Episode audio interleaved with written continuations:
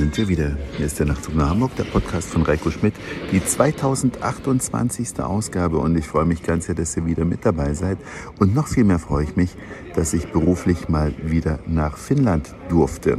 Gestern angereist am Sonntag hatte ich dann heute meine Termine und jetzt sitze ich am Flughafen, deswegen wundert euch nicht, wenn ein paar Durchsagen im Hintergrund laufen.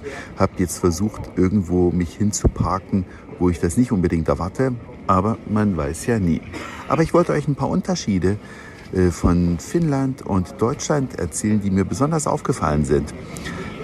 Wenn man nach Finnland kommt, dann fällt einem am Flughafen so ein bisschen Werbung auf für die Kraftwerke hier in Finnland. Ich habe ein paar fotografiert.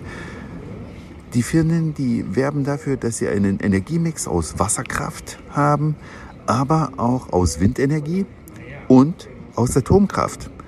Und das finde ich ehrlich gesagt eine ziemlich pragmatische Lösung. Die Finnen haben auch ein Endlager, wo sie den Scheiß dann loswerden.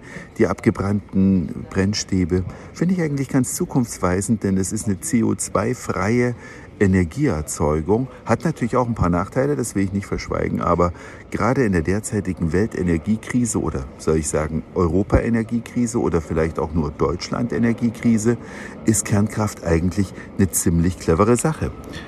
Dann fährt man in die Innenstadt bzw. zu seinem Hotel, nimmt erstmal eine Dusche nach der anstrengenden Reise.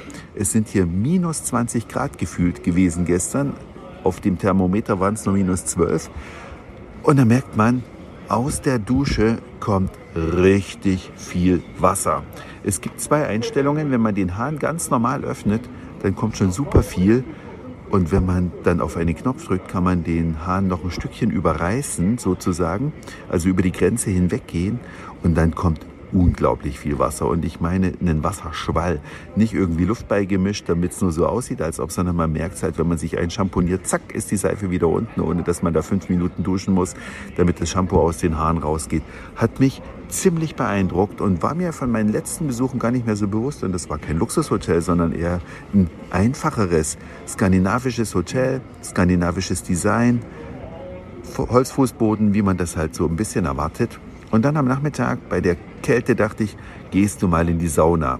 Wir alle kennen finnische Sauna oder vielleicht meinen wir das auch nur zu kennen. Ich war auch das erste Mal in Finnland in der Sauna, muss ich sagen. Und es ist ein bisschen anders als bei uns. Deswegen wollte ich euch das kurz berichten. Man legt schon mal kein Handtuch unter. Ja, komisch eigentlich. Ne? Bei uns heißt es ja immer kein Schweiß aufs Holz. Und wenn dann der Zeremonienmeister kommt, der ermahnt dann jeden, wenn die Füße doch so auf dem Holz stehen, ohne dass ein Handtuch dazwischen ist. Aber in Finnland, eigentlich den Erfindern der Sauna, zumindest der finnischen, da lässt man die Handtücher draußen und setzt sich einfach so aufs Holz. Ich wusste es natürlich am Anfang nicht, weil ich da gar nicht drauf geachtet hatte. Dann war ich der Einzige, der auf dem Handtuch saß, habe ich dann beim zweiten Gang natürlich weggelassen. Dann die Aufgüsse. Auch ein Unterschied. Derjenige, der am nächsten am Ofen sitzt, oder auch diejenige, die nimmt die Kelle und kippt immer wieder Wasser drauf. Ich sag mal so im 1 bis 2 Minuten Rhythmus. Bei uns ist es ja eher so, es gibt einen Aufguss und dann ist erstmal zehn Minuten Ruhe. Manchmal gibt es auch zwei Aufgüsse hintereinander, aber dann ist immer noch so eine Ruhephase. Aber hier war das ein permanentes Aufgießen und ja, ich dachte auch eigentlich, dass die Finnen sich mit Birkenzweigen abklopfen, aber waren es dann doch vielleicht die Russen? Ich weiß es nicht. Jedenfalls ein großer Unterschied zu Deutschland wo die Aufgüsse jedenfalls anders funktionieren und wo auch die Saunatüren geschlossen sind. In Finnland sind die Saunatüren halb offen, so ein bisschen Western Saloon, Western Saloon mäßig, also so Halbtüren, wo die Luft drüber und drunter durch kann und trotzdem ist es in der Sauna heiß. Keine Ahnung, wie die das machen. Auf jeden Fall in Unterschied zu Deutschland. Ja, und ich war nun schon das ein oder andere Mal in Helsinki, wieder im Amos Rex Museum.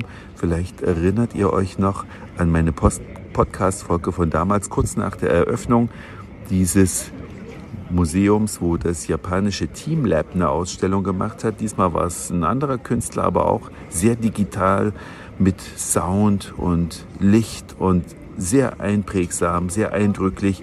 Eine schöne Sache, aber dennoch auch kurzweilig. Und dann im Museumscafé die nächste Überraschung. 3,50 Euro zahlt man für den Kaffee, aber es ist eine Flatrate. Man kann also immer wieder Käffchen holen und Milch reinkippen. Ja, und kann sich dann auch eine Überdosis Koffein abholen. Am Abend dann Essen mit ja, typisch finnischen Preisen. wenn man in Finnland was essen gehen möchte und man möchte wirklich was Traditionelles. Man möchte nicht zu Hessburger gehen, um sich einen Burger zu holen, sondern man möchte in ein finnisches Restaurant, wo es sich so anfühlt, als hätte die eigene Oma finnisch gekocht. Das kann man tun.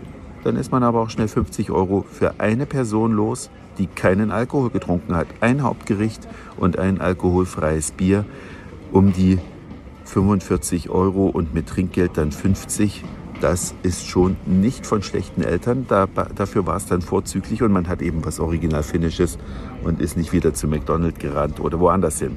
Wie gesagt, Hess Burger kommt ja aus Finnland, die berühmte Burgerkette, die auch in Hamburg ein paar Niederlassungen hat. Und das ist mir dann schon aufgefallen. Ja, und dann kann man am nächsten Tag nach seinen Terminen noch hoffen, dass man zum Flughafen kommt. Mir ist es gelungen, denn ich bin am Flughafen, denn heute streiken hier in Finnland die Lokführer. Und vom Stadtzentrum Helsinki fährt man normalerweise mit der Eisenbahn zum Flughafen und das geht auch recht schnell, kostet auch fast nichts.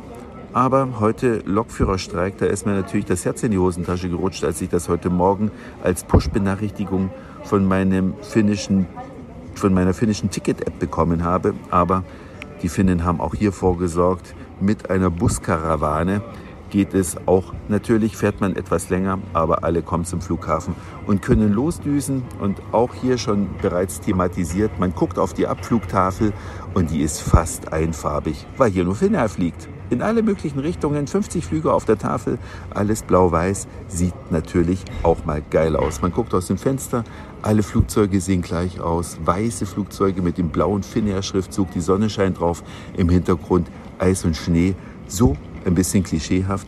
Aber ja, jetzt habe ich es doch geschafft, ohne dass eine Ansage kam. Das war's für heute. Dankeschön fürs Zuhören, für den Speicherplatz auf euren Geräten. Ich sage Moin, Mahlzeit oder guten Abend, je nachdem, wann ihr mich ja gerade gehört habt. Und dann hören wir uns vielleicht schon wieder morgen wieder. Euer Reiko.